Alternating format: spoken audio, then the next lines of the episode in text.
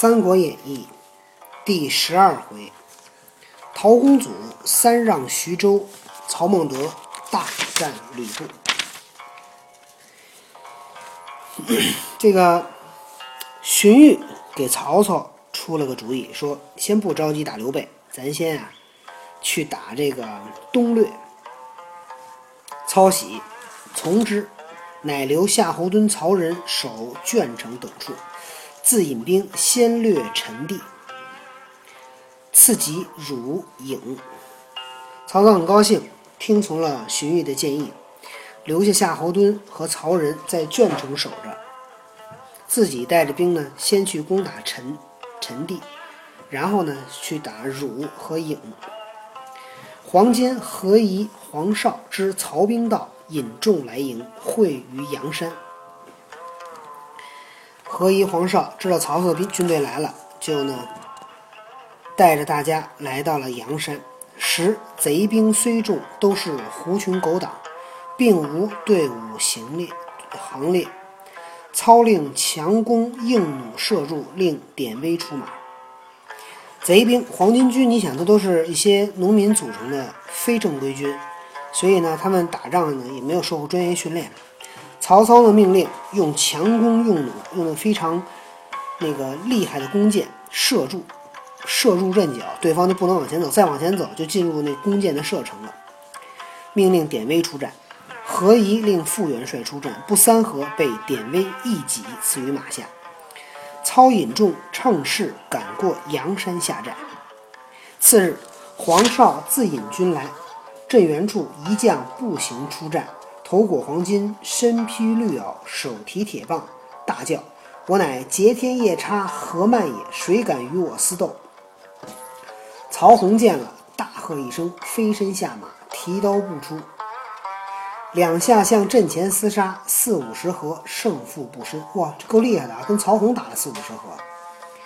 曹洪诈败而来，何曼赶来，洪用拖刀背砍计，砍中何曼，再负一刀杀死。曹洪呢一看打了四五十回合打不过啊，就开始使计了，假装是打败了，何曼就追他。曹洪呢拖刀计，一刀把何曼给砍下来。李典乘势飞马直入贼阵。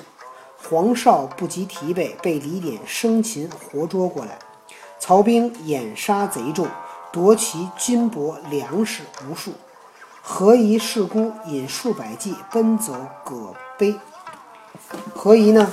这下剩他一个人了，带着几百人往葛碑走。葛碑就是池塘。正行之间，山背后撞出一军，围头一个壮士，身长八尺，腰大十围，手提大刀，截住去路。何仪挺枪出营，只一合，被那壮士活夹过去。余众着忙，皆下马受缚，被壮士尽驱入葛碑屋中。这一个人把这几百人全给抓起来了。你看，却说点。屋中就是什么屋？就是我还真不知道这个屋怎么解释。船屋可能就是一个嗯，一个一个像池塘一样吧，我想是。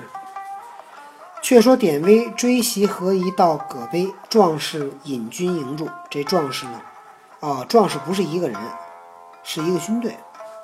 典韦说：“汝亦黄金贼耶？你是黄金贼寇吗？”壮士曰：“黄金数百骑，尽被我擒在屋内，我们都给他抓住了，把他们都抓住了。”威曰：“何不献出？为什么不献出来呢？”壮士曰：“你若赢得手中宝刀，我便献出。”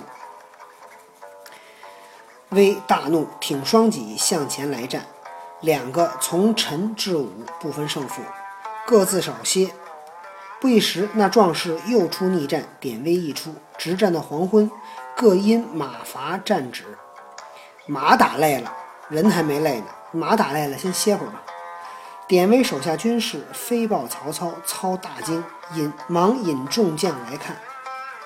次日，壮士又出逆战，操见其人威风凛凛，心中暗喜，吩咐典韦今日切诈败，假装打败。这谁呀？曹操看着这个人要收他。威领命出战，战到三十合，败走回阵。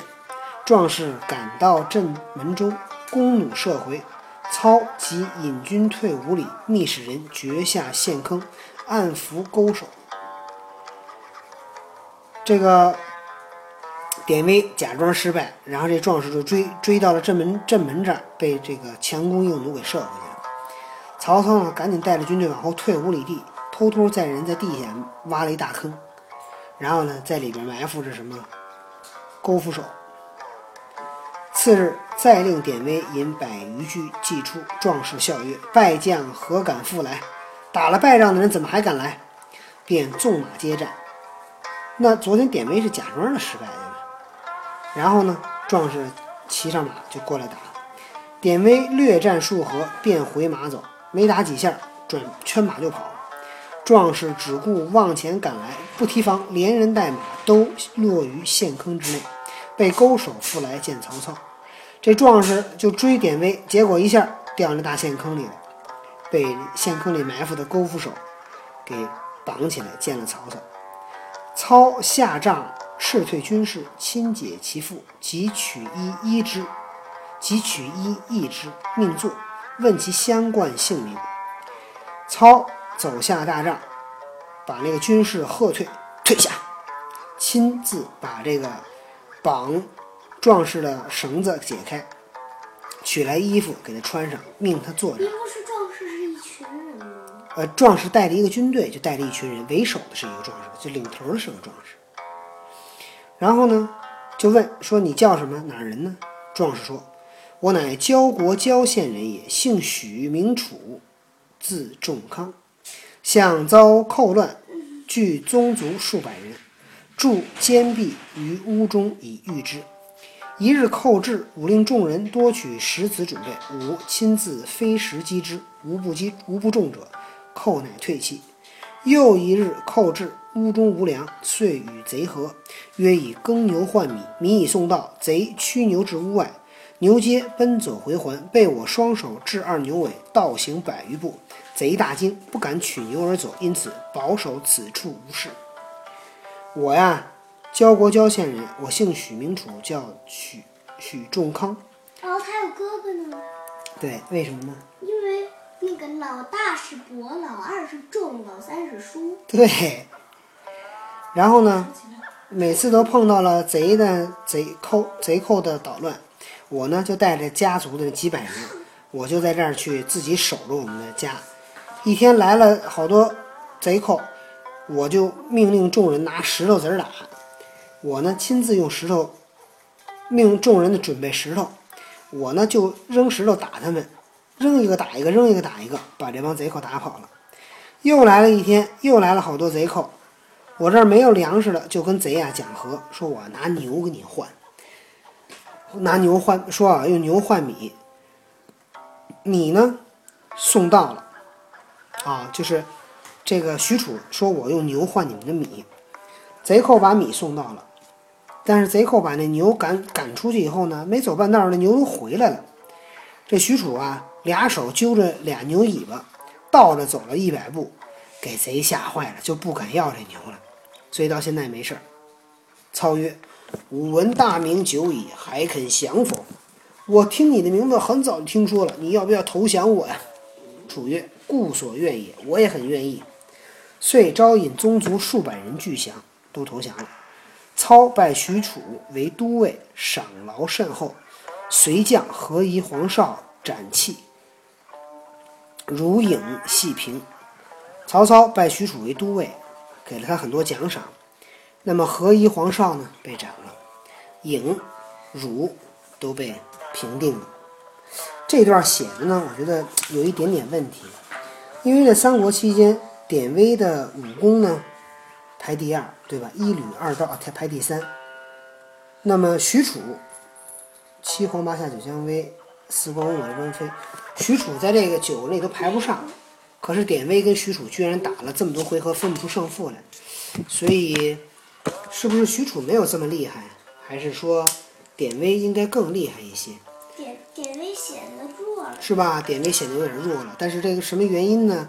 就不得而知了。这个只有罗贯中他知道。为什么？因为他写的这小说，所以我他为什么不写为一女二赵三少元，四官明满六少元，七王八下九少爷韩？或者这么写：一少元，二多多，三少元，四多多，五少元，六多多。